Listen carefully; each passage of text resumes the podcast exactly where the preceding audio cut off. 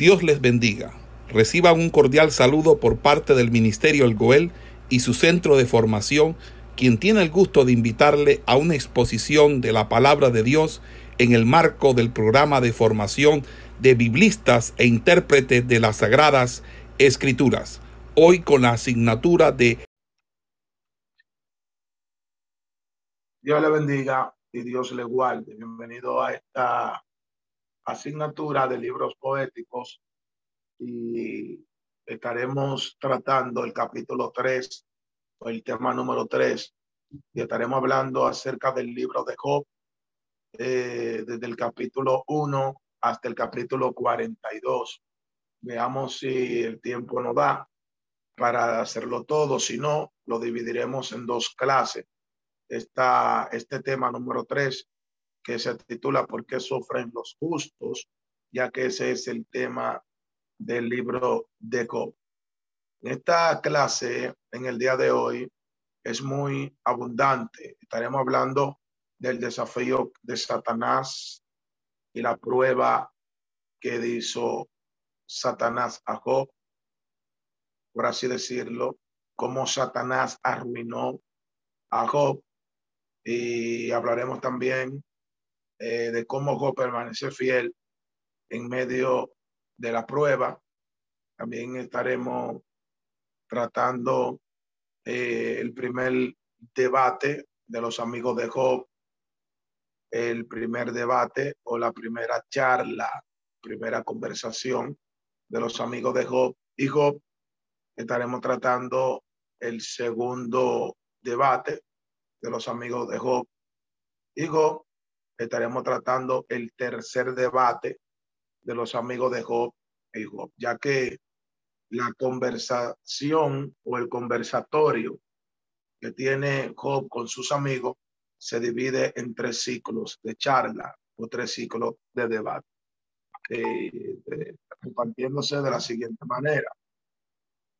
Eh, desde el capítulo 3 hasta el capítulo 14 eh, es el, primer ciclo de debate o la primera charla entre Job y sus amigos. Eh, desde el capítulo 15, bien, desde el capítulo 15, eh, caminando y avanzando hasta el capítulo 21, es el segundo ciclo de debate, de la segunda charla de Job y sus amigos. Y luego, desde el capítulo 22 hasta el capítulo 31, vemos el tercer ciclo de debate o la tercera charla que tiene Job y sus amigos. Eh, basado a esto, vamos a abundar la clase en el día de hoy. Repito, estaremos hablando del desafío de Satanás y la prueba de Job. Y abarcaremos el capítulo 1 eh, luego eh, hablaremos de que Job permanece fiel en medio de la prueba. Estaremos abarcando el capítulo 2. Luego hablaremos del primer ciclo de debate o de la primera charla que tiene Job y sus amigos. Y eso va desde el capítulo 3 al capítulo 14. Luego estaremos Luego estaremos hablando del capítulo 15 hasta el 21, con la segunda charla o el segundo ciclo de debate de Job y sus amigos. Y por último, eh, estaremos tratando en el día de hoy eh, la tercera charla o el tercer debate de Job y sus amigos, que va desde el capítulo 22 hasta el capítulo 31. Eh, ese, ese es el orden de lo que vamos a tratar en el día de hoy en la clase. Si el tiempo no da, terminamos el 42, si no lo dejamos en el 31 y repartimos esta clase en dos partes, parte 1 y parte 2. Bien, iniciando con la primera parte de la enseñanza, vamos a ver el desafío de Satanás, cómo Satanás desafía la integridad de Gog y prácticamente lo pone a prueba.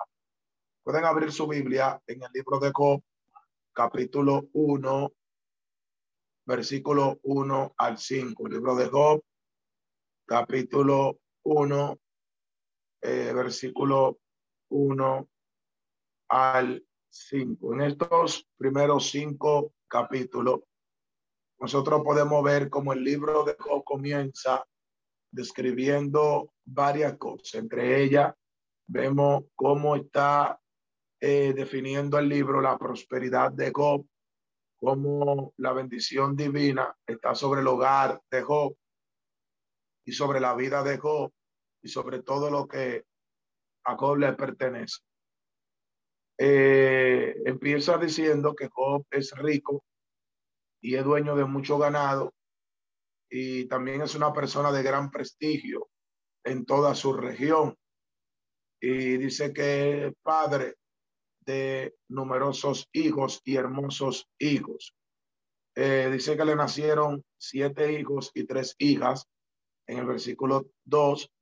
En el versículo 3 comienza a detallar toda su riqueza en vista del ganado que él tenía. Es decir, que el cuadro de la introducción de la historia habla del favor de Dios y la vida en bendición en lo terrenal que tenía Job por cuanto era íntegro. Ahora bien, toda esta riqueza y todo este beneficio que Job tenía viene como resultado de lo que dice el versículo 1. Dice que había un varón en la tierra de U llamado Job y dice que era perfecto, recto, temeroso de Dios y apartado del mal.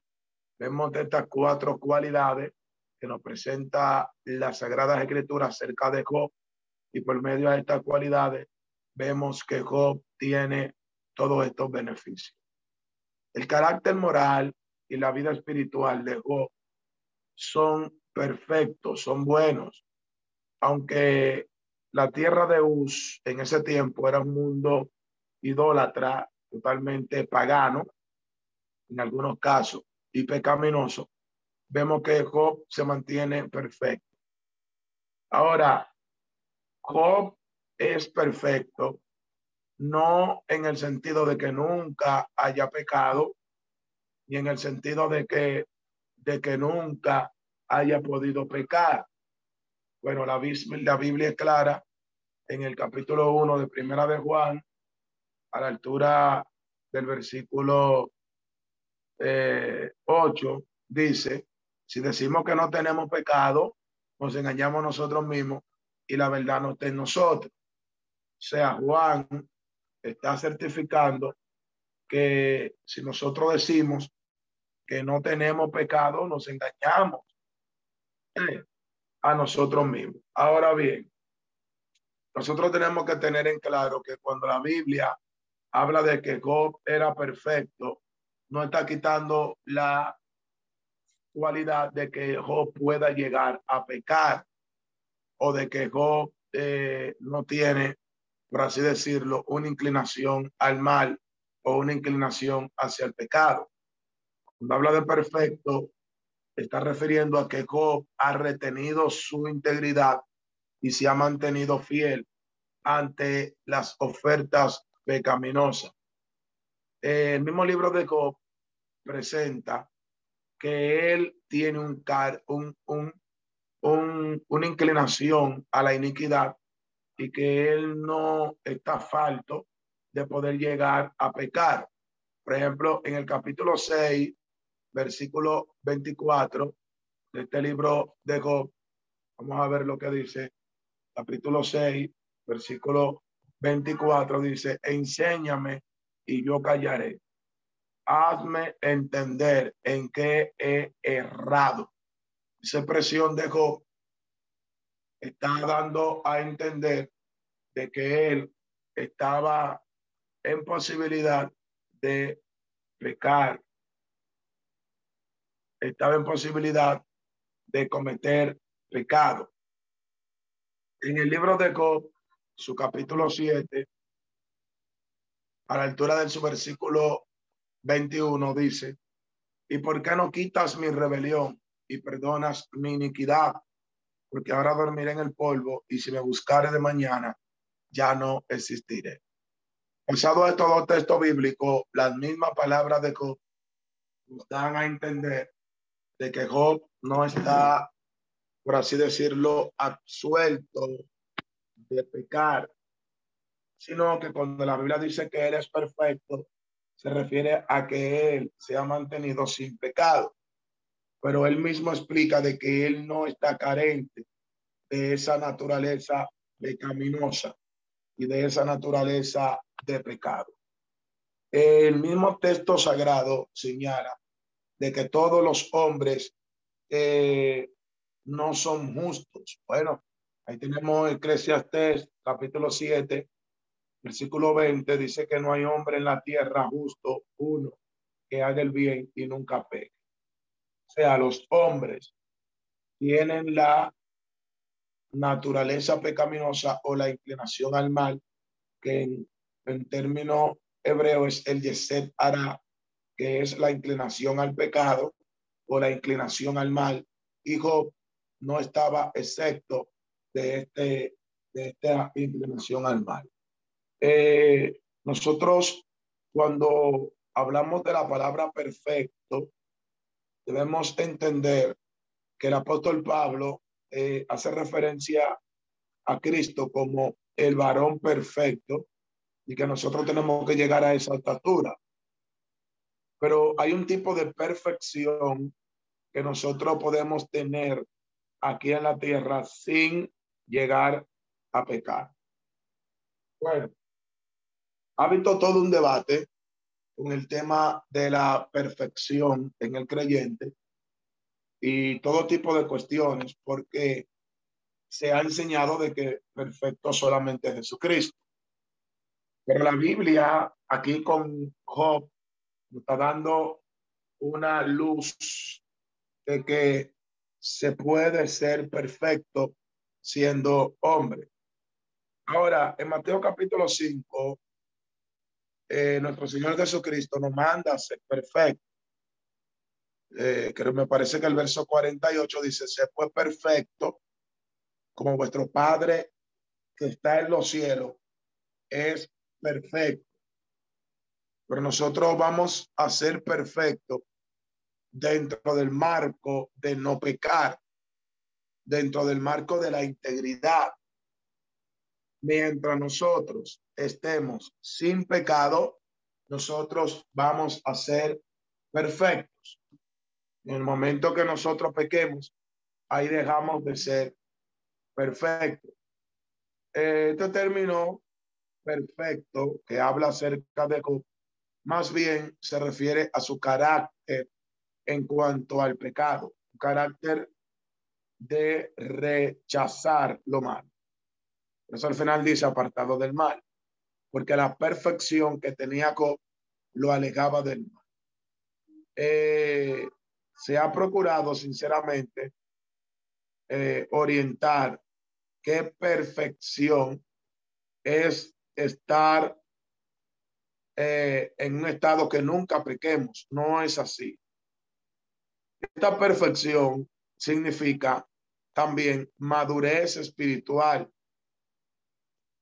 en el hombre o la mujer para tener control del pecado, tener control de la iniquidad.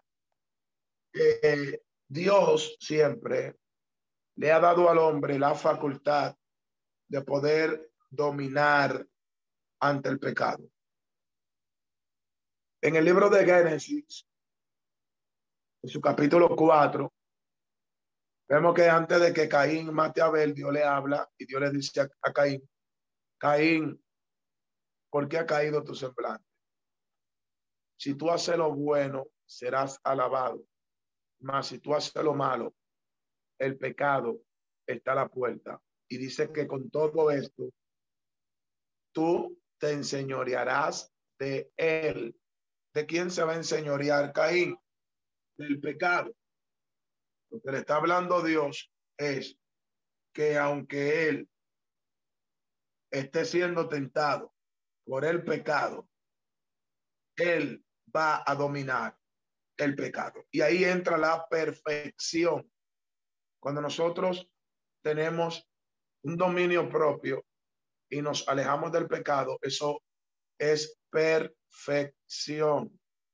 Y en este ámbito es que Job es perfecto.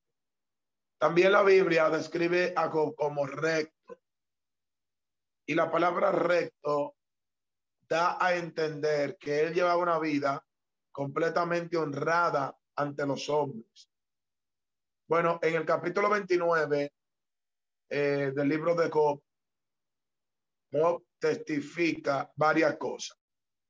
Dice, yo libraba al pobre que clamaba, al huérfano que carecía de ayudador, yo le ayudaba. No dice, yo era ojos al ciego, yo era pie al cojo, a los necesitados, yo era por padre. Yo está presentando que él llevaba una vida recta delante de los hombres y lo ayudaba. En el capítulo 4 de Job, cuando empieza la charla, el primer ciclo de charla, con la primera, el primer conversatorio de Job sus amigos, me parece que uno de sus amigos le dice, tú fortalecías las manos de los débiles y levantabas al que estaba caído. Eso es una evidencia de que Job era recto con los hombres. Hablar de que se apartaba del mal. Él no se apartaba del mal, no solo evitándolo, sino también rechazándolo terminantemente. Es decir, que Job se apartaba del mal, donde había mal, él no estaba ahí. El otro término es temeroso de Dios que se le da a Job. Y aquí hablar de temor de Dios no se puede hablar de miedo, sino de respeto. Job respetaba a Dios y su bondad, su vida moral, su, su conducta explica esta, esta reverencia que él tenía por Dios. Era tanta que él no solamente se cuidaba de él, sino de todos los suyos. dice que él mandaba buscar a sus hijos para santificar.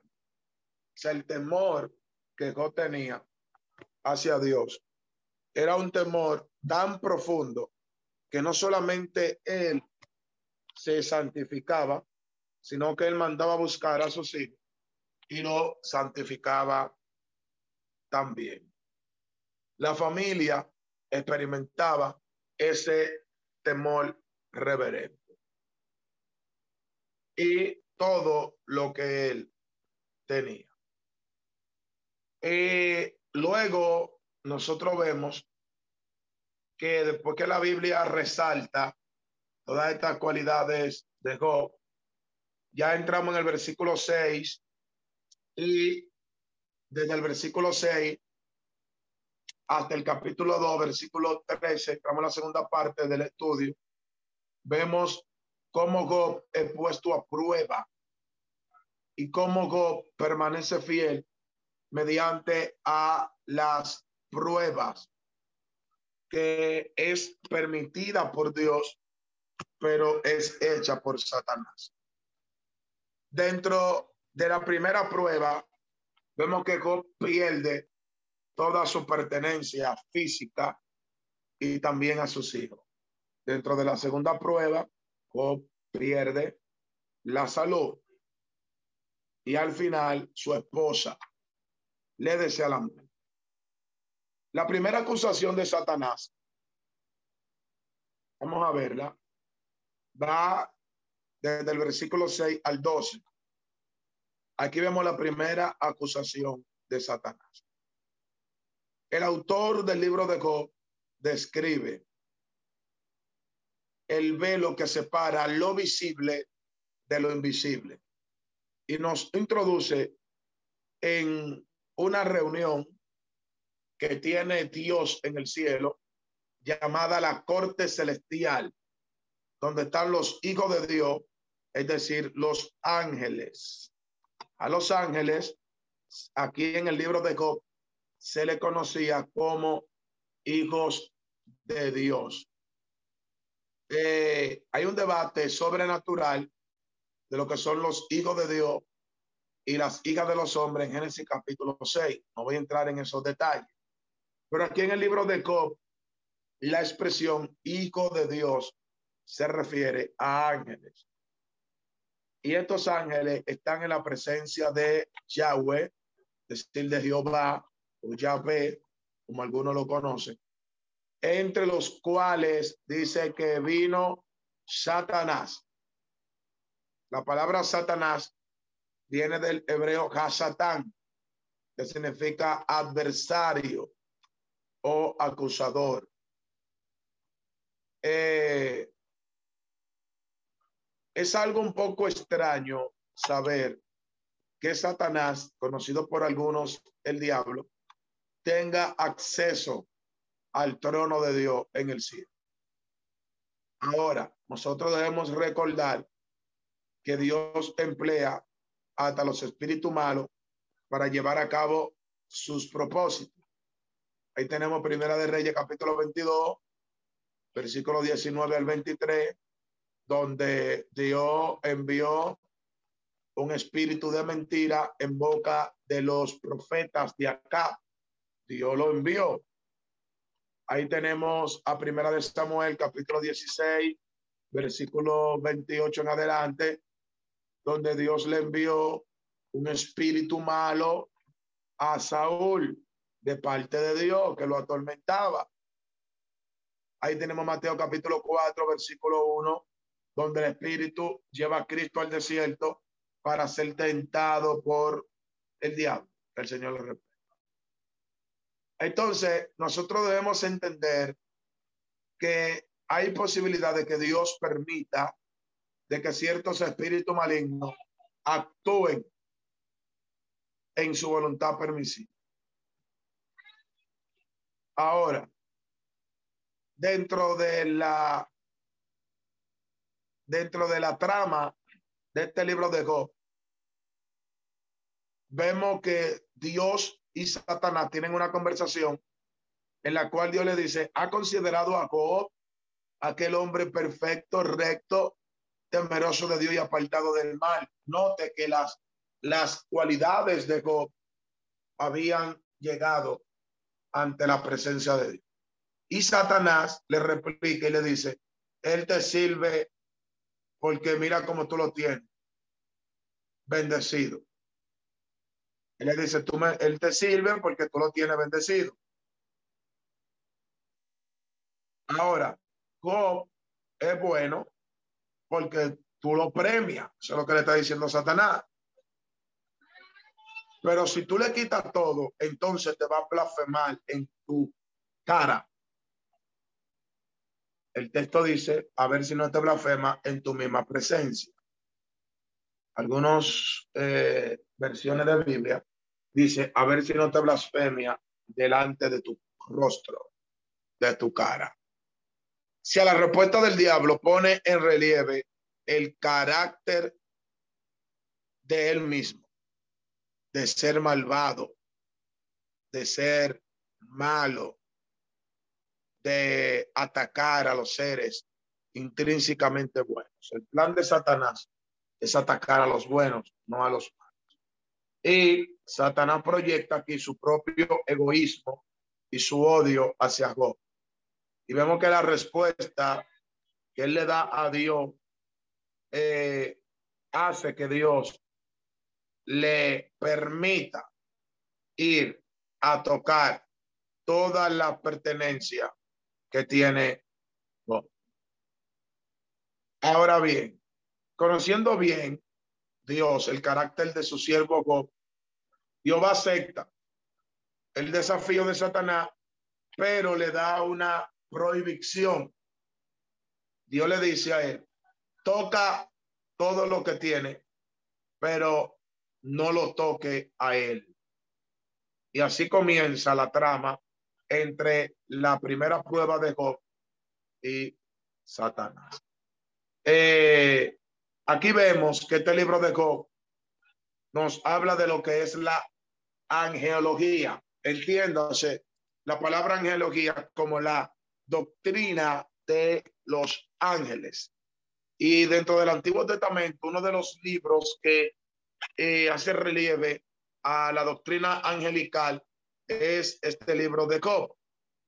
Y la angelología es muy desarrollada en este libro y podemos decir que ningún otro libro de la Biblia revela datos tan profundos sobre Satanás como el libro de Job. Eh, alguien describe y dice que,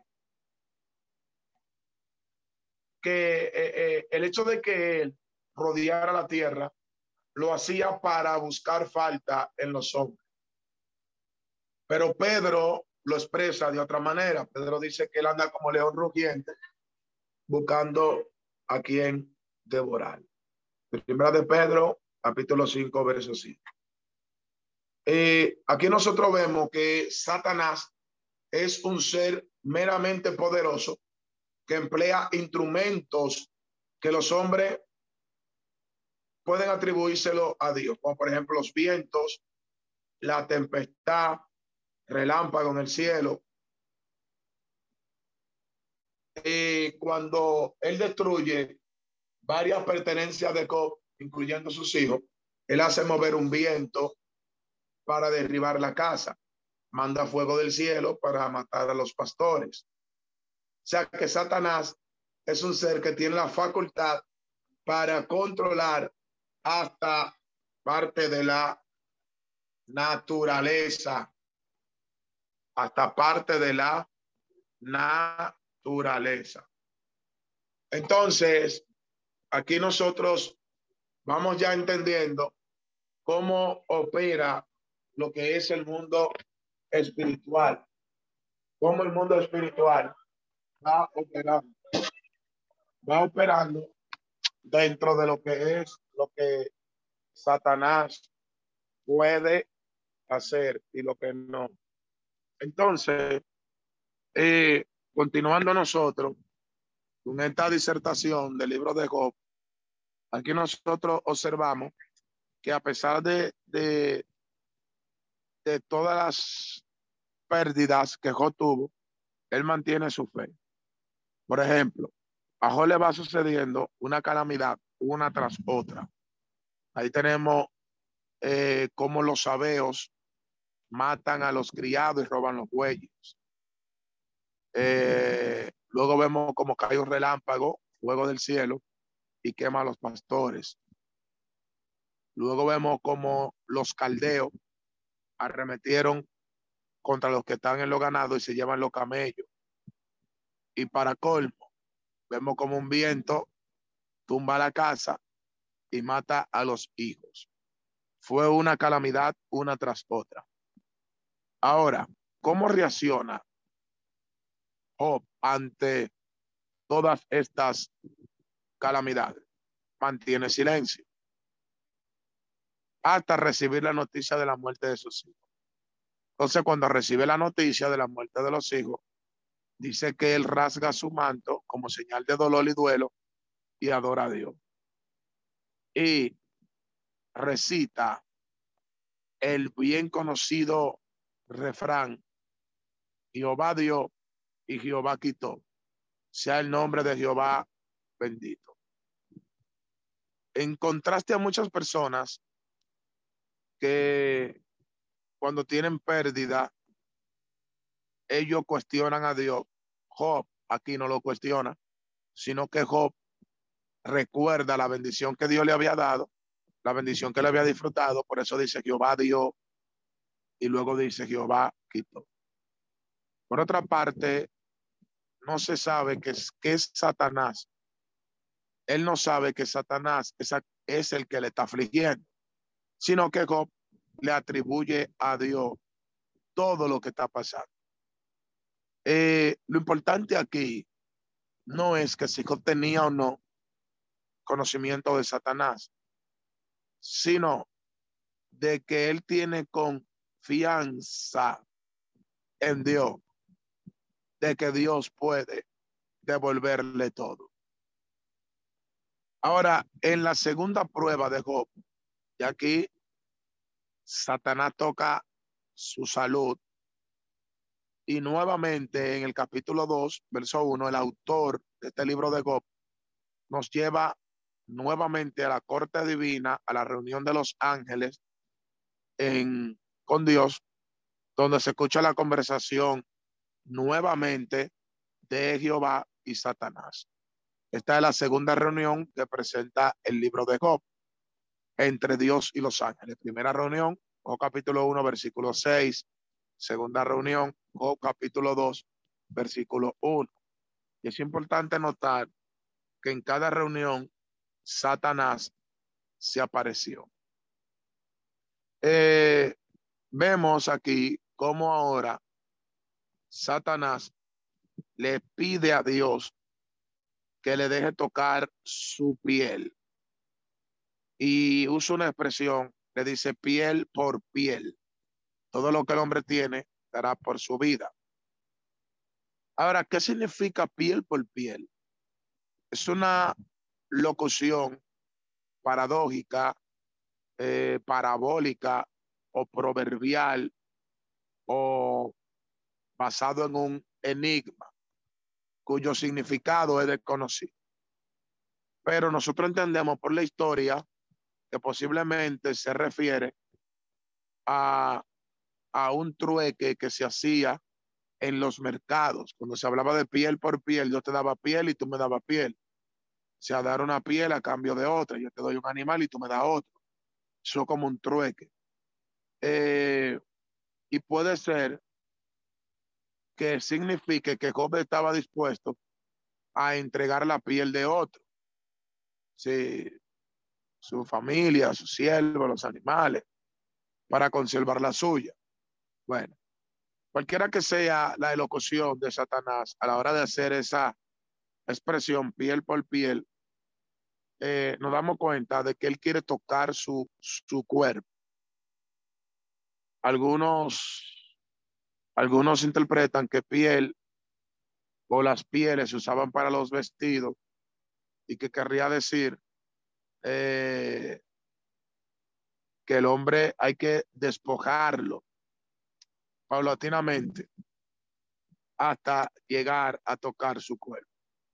Bueno, Dios reconoce la injusticia de permitir que Job fuera afligido, pero Dios tiene confianza en Job y autoriza a Satanás que vaya y lo toque. Pero sin embargo, Dios le dice que guarde su vida, que no lo mate. Porque Dios reconoce que Job no era digno de sufrir eso porque él le dice a Satanás en el versículo 3 del capítulo 2, tú me incitaste para que yo lo arruine sin causa. O sea que el mismo Dios revela que no había causa para que pasara por eso. Y esto aquí nos da una tremenda enseñanza de que hay momentos que los buenos le pasan cosas malas sin ellos ser culpables. Aquí vemos el capítulo 9 de Juan, cuando Cristo andaba con los discípulos y dice que ellos le dijeron, maestro, ¿quién pecó para que este hombre esté ciego de nacimiento? ¿Pecó él o pecaron sus padres? porque ellos atribuían que lo que le estaba pasando al ciego era porque había un pecado de promedio. Pero Cristo le explica que no pecó él ni pecaron sus padres, sino que para que la gloria de Dios, las obras de Dios, la presencia de Dios, la providencia de Dios, el favor de Dios se manifieste en él, él nació ciego. Y es lo mismo que va a pasar con Job. En Job se va a manifestar su providencia. Vemos que, que, que, que Job tiene confianza eh, sobre Dios y Dios tiene confianza sobre Job. Ahora, nosotros no podemos identificar precisamente la dolencia eh, que tenía Job o qué tipo de enfermedad tenía Job. Pero sí, conforme al texto bíblico, podemos observar algunos síntomas eh, verdaderamente que nos estremecen como hinchazón, eh, gusanos. El aliento de Job era fétido, es decir, tenía un mal olor. Eh, los huesos tenían corrupción, o sea, los huesos se estremecían. Él tenía pesadillas de noche, posiblemente tenía sensación de estrangulamiento, es decir, que José asfixiaba, a José le daban momentos que no podía respirar, eh, tenía llaga. Todo esto lo podemos ver en los textos sagrados. Por ejemplo, en el capítulo 7, versículo 5 de Job, habla de que su enfermedad era con llaga que criaba gusano. En el capítulo 19 de Job, versículo 17, habla de que él tenía el aliento fétido, es decir, un aliento horrible.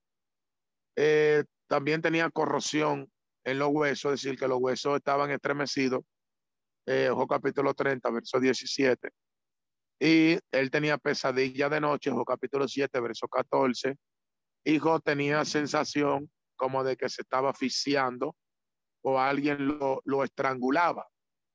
Eh, capítulo 7, versículo 5. Ahora, vemos que cuando eh, le pasa lo de la enfermedad, él tiene que abandonar su casa y debe alejarse de la sociedad y sentarse sobre, sobre, sobre una piedra o sobre una tierra. Y dice que eh, sale afuera y se sienta, rasga su vestido y echa ceniza sobre su cabeza. Nadie se acerca a Job para consolarle, porque la condición de Job provoca repulsión, excepto tres amigos que van con él y se sientan.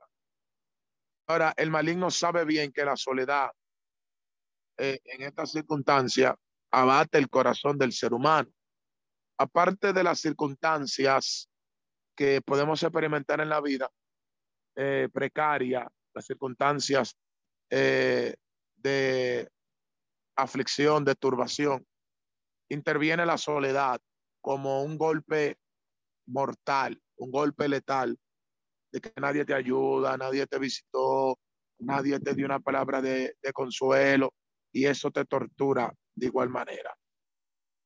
Cuando aparece alguien, aparece su esposa y ella le da una palabra para derribar su integridad. Ella le dice, aún retiene tu integridad, maldice a Dios y muérete. La reacción de Job hacia la palabra de su esposa implica que Job era perfecto. Job le dice a ella, recibiremos el bien de Dios y el mal no lo recibiremos. Y el texto explica que aún así Job no pecó con su boca. Él mantuvo la integridad.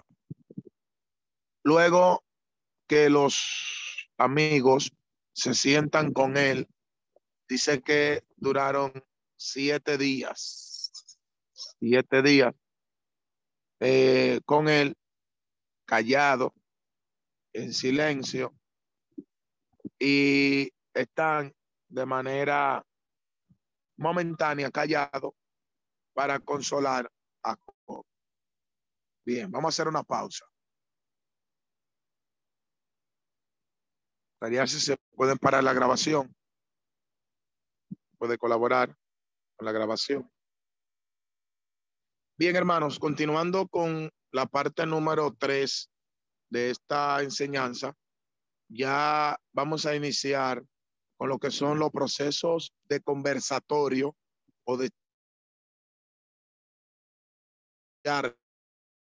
la eh, y tres partes, como el mismo libro de Cop lo divide. Primer conversatorio desde el capítulo 3 del libro de segundo conversatorio desde el capítulo 15 al capítulo 21 y el tercer 22 hasta el capítulo 31. Bien, empecemos con el primer conversatorio que abarca desde el capítulo 3. Aquí nosotros eh, notamos de manera clara que eh, Job comienza a hablar y se lamenta y rompe el silencio maldice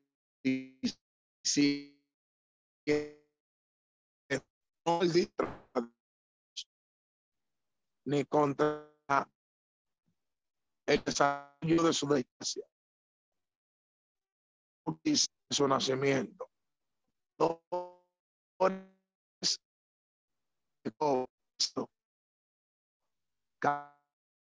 cada día pasaba a él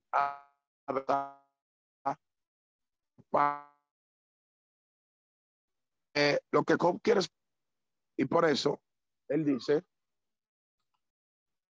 que mejor Pastor Jonathan, no se está escuchando bien. Vivir. ¿Se escucha bien? Señor. Bien, continúo. Bien. Algunos eruditos piensan que la referencia al Leviatán que aparece en el libro de Job, en,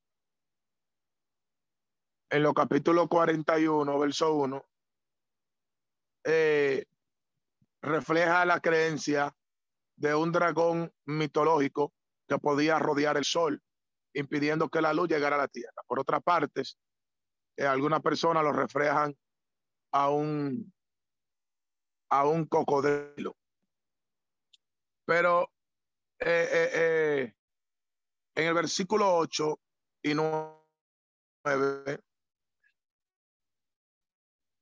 de este libro de Job, mire lo que dice, el capítulo 3 dice el 8, maldíganle a los que maldicen el día, los que se aprestan para despertar al leviatán, oscurezcan, oscurezcanse las estrellas de su alba, esperé la luz y no venga, ni vean los párpados de la mañana. Job hace referencia por primera vez a este monstruo conocido como Leviatán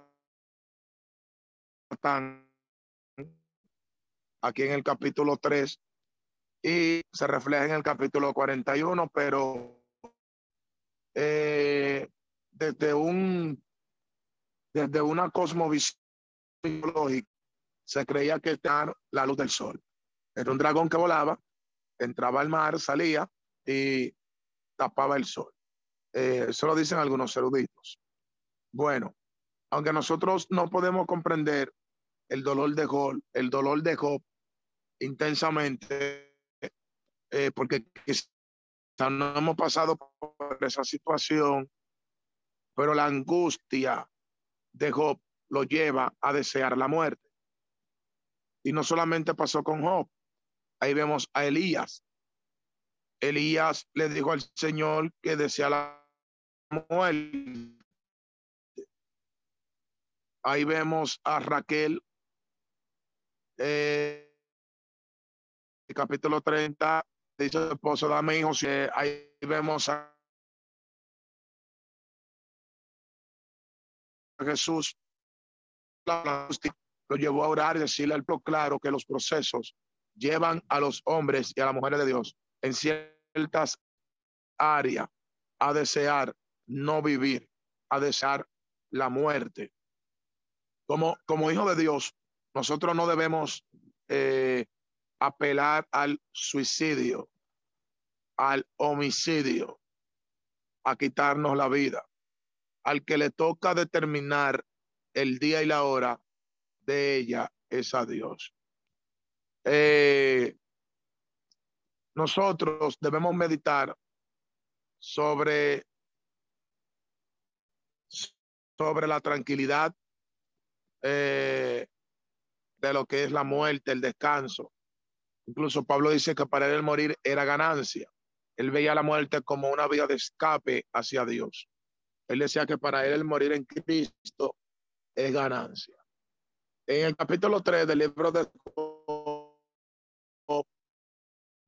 el versículo 20 al 20, una expresión de, de su gran problema, donde él dice que Dios hace caminar a ciega y que Dios le cerró el paso a él por todos los lados, eh, diciendo que Dios fue el autor de su sufrimiento y de que lo que le ha pasado eh, ha salido totalmente de, Dios.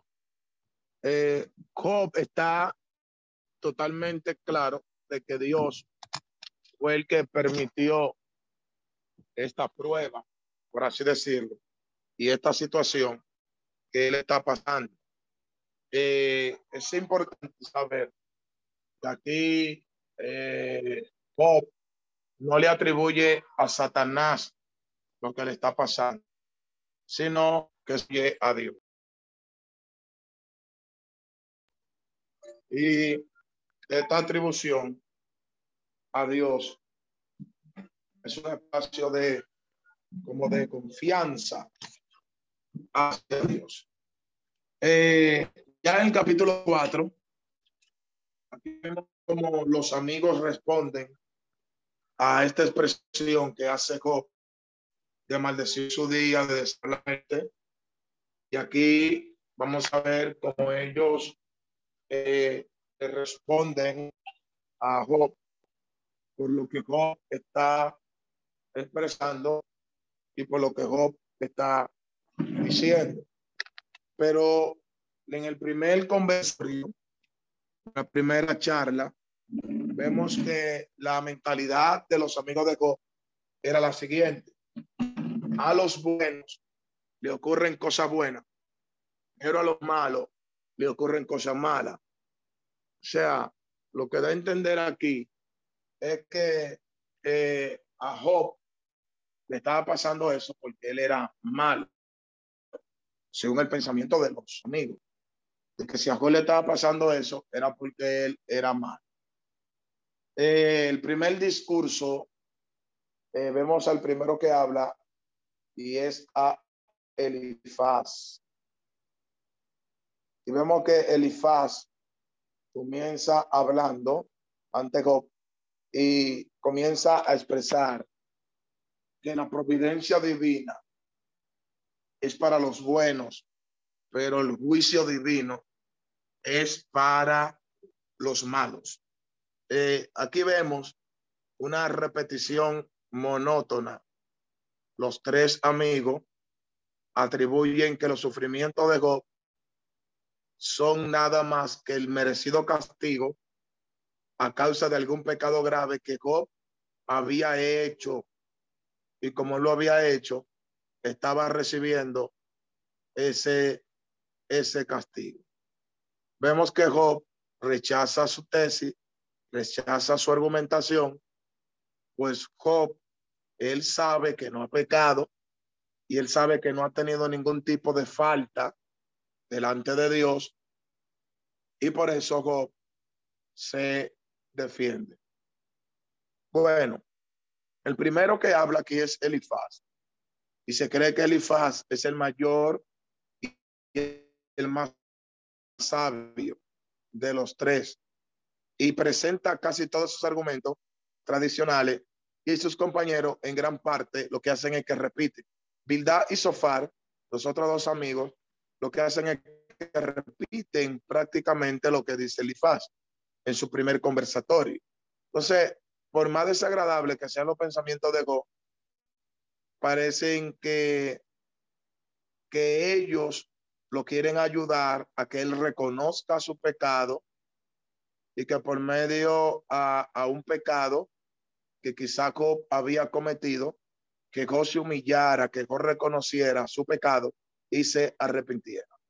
Eh, aquí, en este conversatorio, vemos, vemos que Elifaz cruelmente le recuerda a Job que ningún justo padece, sino que los hombres cosechan lo que siembran.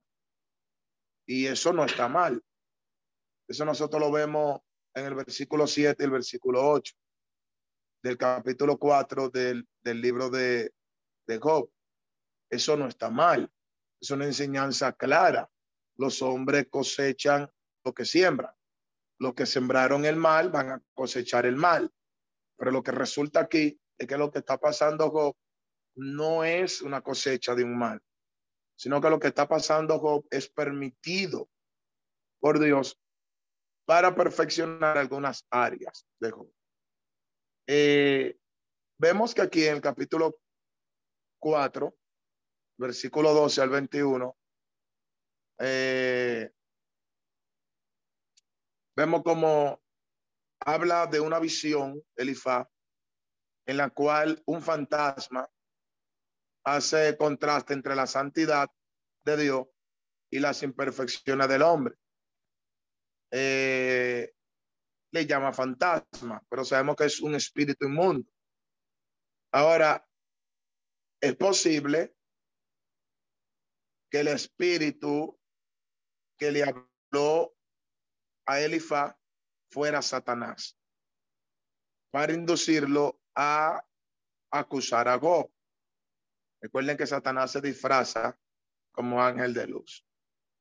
Eh, y aquí Elifaz hasta le añade que sus hijos murieron porque habían pecado.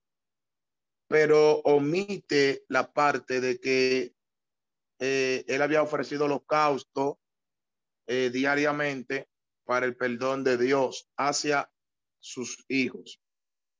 Por si acaso, dice el texto, si habían pecado, no era que habían pecado. Ojo aquí, celebrar fiesta no es pecado. Algunos atribuyen que no se puede celebrar cumpleaños eh, por motivo de que los hijos de Job estaban en un cumpleaños y murieron. Los hijos de Job murieron no porque estaban en una fiesta de cumpleaños, murieron porque salió una prueba hacia. Aunque creo que nosotros no podemos, como cristianos, celebrar fiestas paganas, o si vamos a celebrar un día de nacimiento, no podemos celebrarlo como se celebra en el mundo. Ahora, yo considero que si un hermano está de fiesta de cumpleaños, podemos reunirnos en su casa, compartir, reírnos, bebernos un buen jugo, comernos un buen pastel, una buena torta, un buen bizcocho, como se dice aquí en Dominicana, y sanamente, sin malicia, poder compartir entre pero ya llegar al nivel de decir que porque los hijos de Job eh, estaban en un cumpleaños, Dios lo mató, ya eso se sale de lo que es la escritura. Ahora bien, ellos no pecaron. Job lo santificaba por si acaso habían pecado. Es lo que el texto bíblico revela. Ahora, eh, eh, estos holocaustos y estos sacrificios que había hecho no eran patentes para Elifaz, ni para el espíritu que le habló a Elifaz.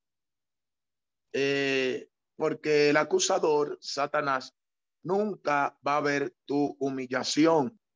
Satanás nunca va a ver la restauración que tú presentas ante Dios, sino que va a ver el pecado. En Juan capítulo 1, verso 29, aquí vemos un anticipo del verdadero sacrificio en el Calvario. Eh, Juan dice aquí, aquí el Cordero de Dios que quita el pecado del mundo.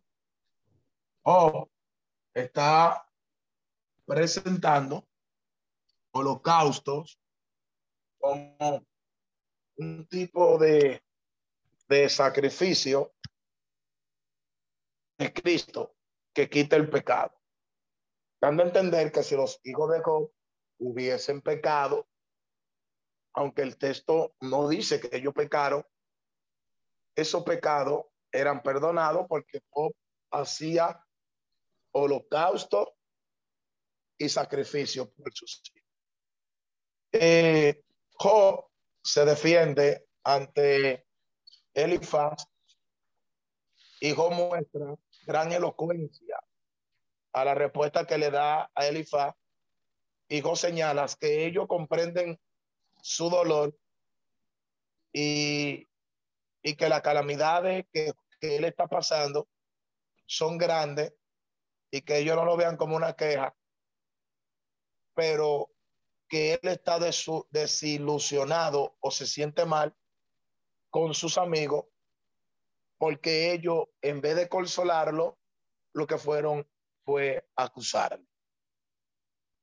Job se defiende y expresa que él es justo y que si Dios permitió eso en él, él no lo entendía, pero él era justo. Además, el mismo Job, en su respuesta a Elifaz, Job le dice que el hombre no puede molestarse cuando es castigado por Dios y que él reconoce que Dios castiga a los malos, pero que él es justo.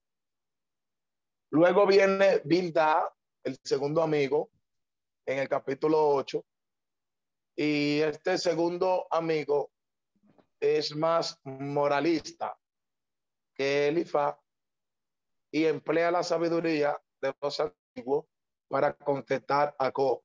O sea que usa referencia de los, a los sabios anteriores a ellos. Y su discurso está lleno de, de proverbios de la antigüedad y de citas. Por ejemplo, Bildad habla de la dureza, respondiendo a Job, eh, poniendo en tela de juicio la justicia de Job delante de Dios. Incluso ¿Hasta cuándo hablará tales cosas, Job? A silencio con tu boca y reconoce tu pecado.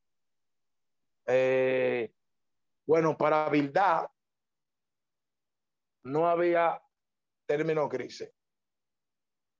O es blanco o es negro. Y los hombres o son buenos o son malos. Y lo que le ocurra a los hombres va a depender de lo que ellos sean. Ese es el pensamiento de Bildad. Y Bildad es radicalmente eh, estricto con esa parte.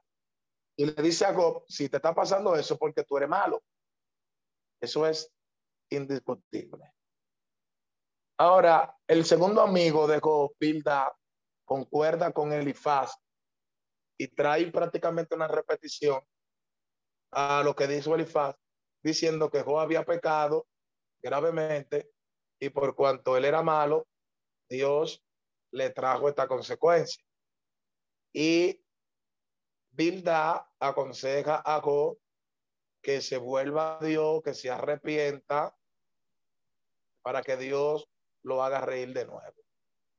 Versículo 21 del capítulo 8, Bilda le dice, vuélvete a Dios para que Él te vuelva a hacer reír y para que tú tengas alegría, haciendo referencia que la humillación trae bendición. Bien, continuando con, con esta disertación del libro de Job.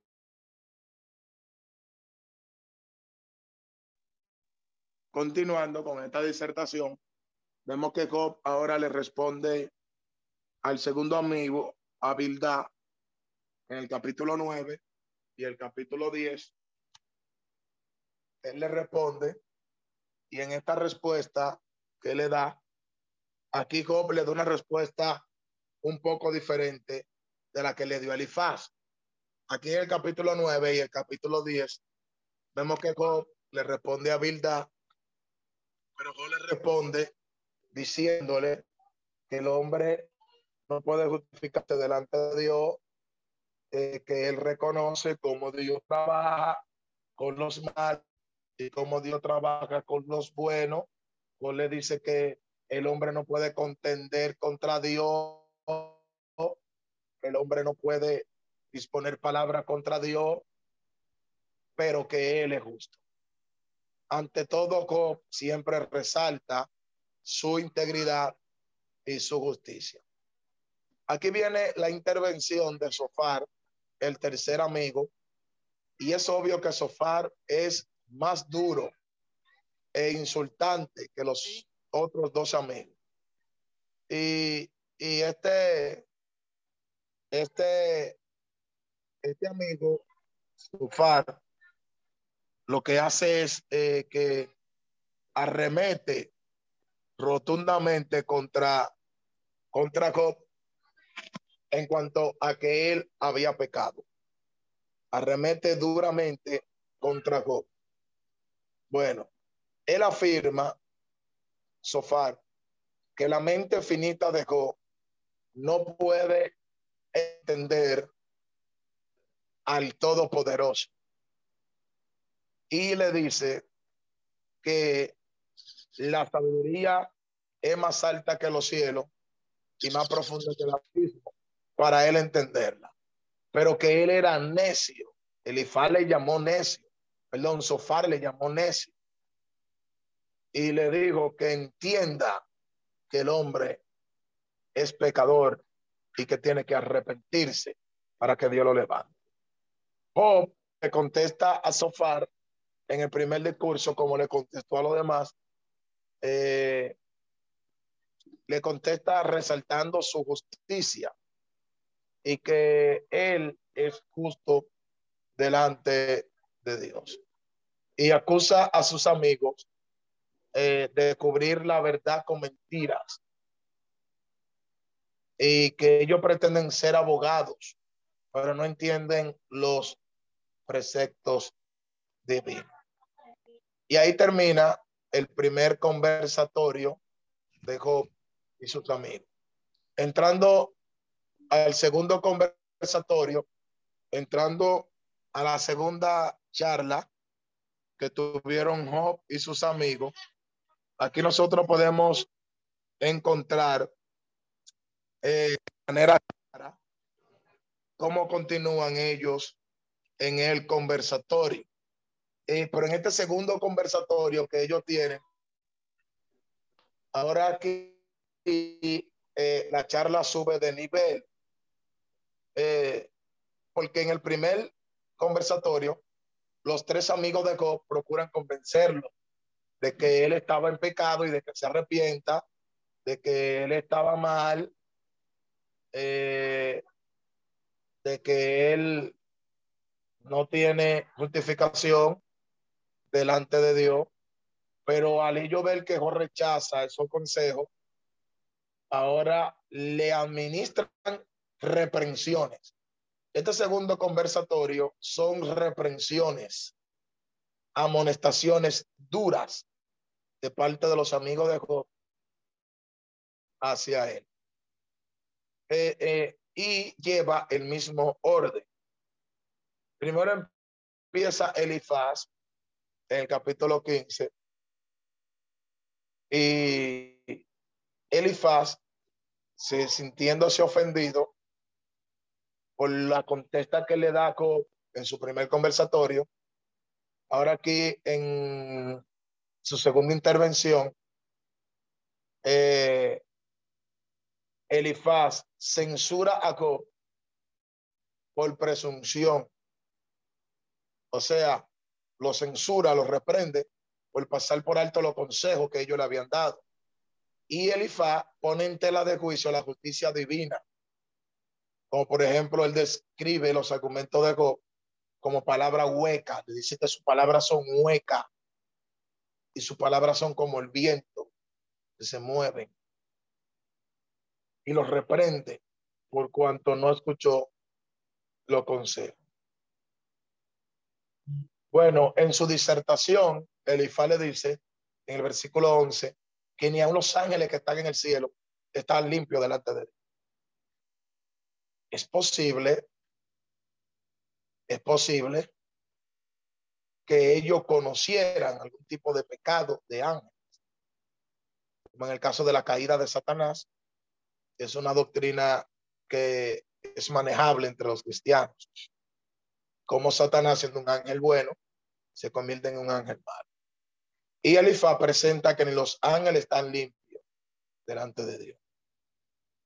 Eh, Elifaz también cuenta las aflicciones y destinos del impío, diciendo que el impío eh, levanta su mano contra Dios, se revela contra Dios y que aparentemente le va bien, pero luego viene el tormento y viene el dolor. Bueno, el versículo 20, Elifaz dice que todos los días de los impíos son días de tormento y días de dolor.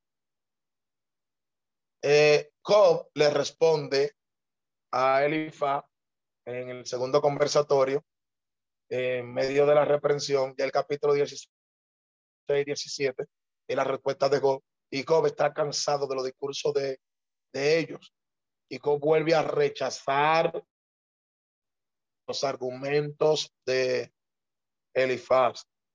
Y ellos apelan a una falsa experiencia y describen a un Dios imaginario en vez de ponerse en el lugar del que sufre. Eh, entonces, Job le está repelando eso. Ustedes me están describiendo a un Dios imaginario, pero ustedes no se están poniendo en mi lugar. Si verdaderamente ustedes me quieren consolar, pónganse en mi lugar. Les sigue a ellos. Eh, luego Job describe que Elifaz se imagina eh, que Job está en pecado y que Dios lo ha atacado de manera furiosa e impetuosa. Eh, y Job hace unas comparaciones como una bestia feroz despedaza a un hombre, así el castigo de Dios ha venido sobre él como el traidor entrega lo malvado, así Dios ha venido sobre él como un luchador, como un arquero, le da su presa, así Dios ha venido sobre él. Y o le hace entender a Elifaz que él es que él es consciente de lo que le está pasando, pero que es contraproducente porque él sabe que él es justo. Luego interviene Bildad capítulo 18, en el segundo conversatorio, y Bildad, aquí, eh, al oír las, las duras palabras de en contra de, de Elifaz, Bildad se levanta de una manera indignada y le responde en ira a Go y le dice Elifaz aquí a Job, que Job está actuando de una manera vil y de una manera necia. Bueno, él le dice que los malos siempre se justifican y según verdad, Job recibe lo que él sembró, una enfermedad fatal, la muerte de sus hijos, la pérdida de sus eh, ganados y como final va a experimentar la muerte, la extensión de todo su honor y de todo su linaje. En el capítulo 19, Job le responde a Bildad y Job ahora le responde en una protesta y él dice que si él, él sabe que va a morir, eh, que tiene que morir, eh, él sabe que tiene que fallecer, pero él sabe que su redentor vive. Lo dice en el versículo 25. En ese momento tenebroso, la fe de Job llega a un punto culminante que dice que él sabe que su redentor vive, vive y que aunque su piel se caiga a pedazos, él va a ver a Dios y espera en Dios, porque él sabe que aunque le esté pasando lo que le esté pasando, él es justo. Eh, aquí la palabra hebrea, traducida como redentor, es la palabra huel, que significa pariente, cercano o alguien que defiende hace referencia a un coelato, a alguien que lo, lo iba a defender, a alguien que, que, que iba a apelar su causa. Dice, yo sé que mi redentor vive y, y, y será mi abogado, me defenderá. Eh, luego que Job le da esta respuesta a Bildad, se levanta Sofar en el segundo conversatorio. Y en el versículo 20, Sofar está enojado. Está enojado. Y Sofar pasa por alto sus palabras de que Dios un día establecerá inocencia. Sofar, el segundo conversatorio, a pesar de que, de que Sofar está enojado, Sofar le dice, si tú eres inocente, Dios va en algún día a hablar de tu inocencia. Y aquí afirma Sofar que la propiedad de los impíos solo dura momentáneamente y como Job no fue rico permanente, sino que perdió todo, aquí eh, Sofar le dice que él era impío. Eran ataques contundentes. Fueron ataques totalmente tremendos. Bueno, Job le responde a Sofar en el capítulo 21 para terminar ese conversatorio y, y Sofar le habla, eh, perdón, Job le habla a Sofar y le dice que el Todopoderoso aparentemente bendice a los buenos y también condena a los malos. Pero por parte, Job expresa lo que expresó Salomón, de que la justicia divina hace como quiere y que haya buenos que le pasa como si fueran malos y que hay malos que le pasan como si fueran buenos.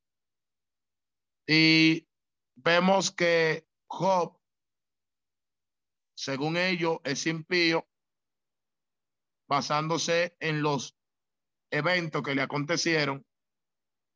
Job le dice a ellos, terminando el segundo conversatorio, que la ciudad de ellos son falsas y que ellos no lo consuelan, más bien lo insultan. Luego entramos a lo que es el tercer conversatorio de Job y sus amigos. La tercera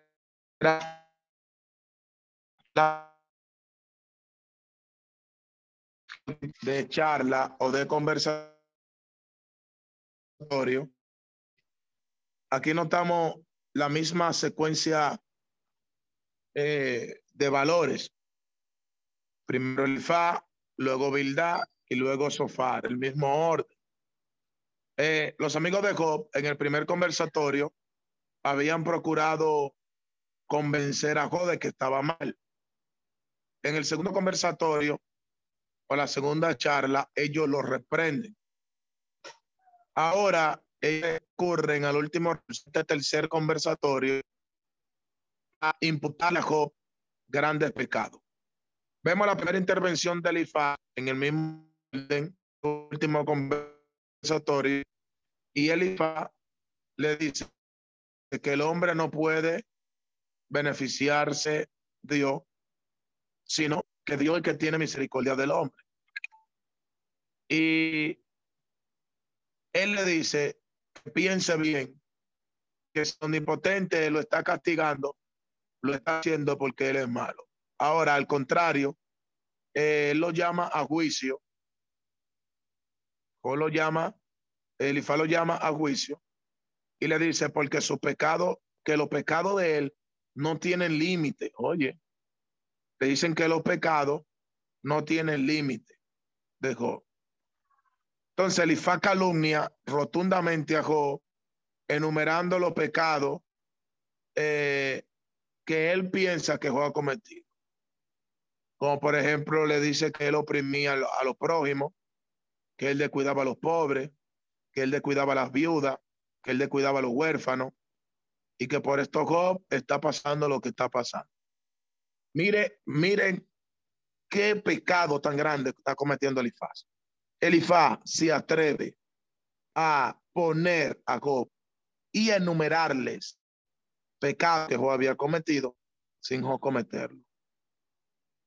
Job le responde el capítulo 23 y el 24, como de costumbre, el ánimo de Job, eh, mediante la hablaba, fluctuaba entre fe e indignación, porque no podemos ignorar que él estaba pasando una situación, una situación de dolor. Y en medio de esa situación, él tenía fe, pero a veces menguaba y se indignaba. Ahora, en el capítulo 24, Job le pregunta a Elifaz y le dice que por qué Dios, el gobernador igual del universo, no ha señalado tiempo para juzgar a los malvados y que él observa las injusticias que hacen en el mundo los malvados. Pero Job explica que llegará un tiempo para el juicio donde todo saldrá a la luz y que si ellos dicen que él está en pecado, él sabe que no, pero que cuando venga el juicio, Dios va a aclarar eso. Segunda intervención, su tercera intervención en el tercer conversatorio, en el capítulo 25, y Bilda habla brevemente, eh, tal vez porque no tiene argumento, pero él recalca la majestad de Dios delante del hombre diciendo que el hombre es un gusano y acusa a Job de que Job es un gusano y que él está totalmente en la mano de Dios y Job puede hacer lo que sea con él. Job le responde a Bildad en capítulo 27 y 28 con sarcasmo y lo reprende por no ayudarle. O lo que le dice es, ¿por qué no me ayudas? Si tú sabes que estoy una emoción de dolor porque no me ayuda y lo que hace es que lo reprende. Esta expresión hacia habilidad es una lo hizo pensar.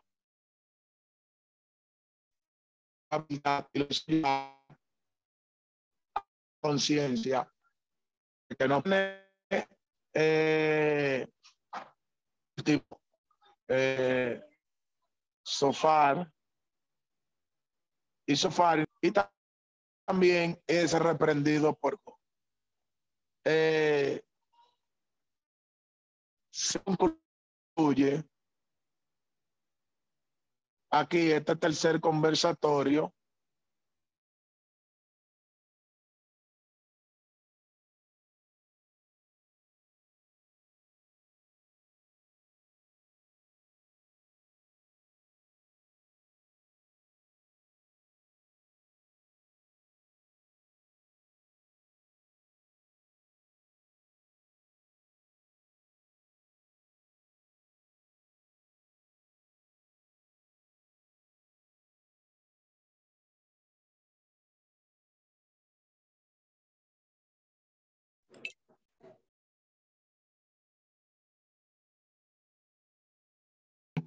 Aquí ya en el capítulo 31 vemos que Job concluye el tercer conversatorio con sus amigos, ya haciendo una apología, por así decirlo, una defensa. Y Job comienza su discurso final recordando, recordando la prosperidad que él tenía y como todo el mundo veía que él era bueno con los pobres, que él era bueno con las viudas. Y en aquel entonces él socorría a los pobres, socorría a los huérfanos, él socorría a los que eran menesterosos, pobres, y todos eran testigos de estos socorrimientos que hacía Job. Y Job le resalta a ellos eh, que él era justo. Ahora en el capítulo 31, Job da una visión de que él era bueno y de su norma de ética, la cual eh, todos eran testigos de esta acción de el patriarca Job. Y aquí culminamos con los tres eh, conversatorios de Job y sus amigos. Dios le bendiga y Dios le guarde. Puede parar la grabación.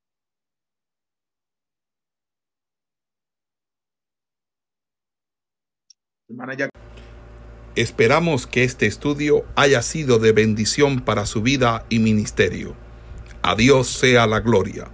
Este es el Ministerio El Goel, vidas transformadas para cumplir el propósito de Dios.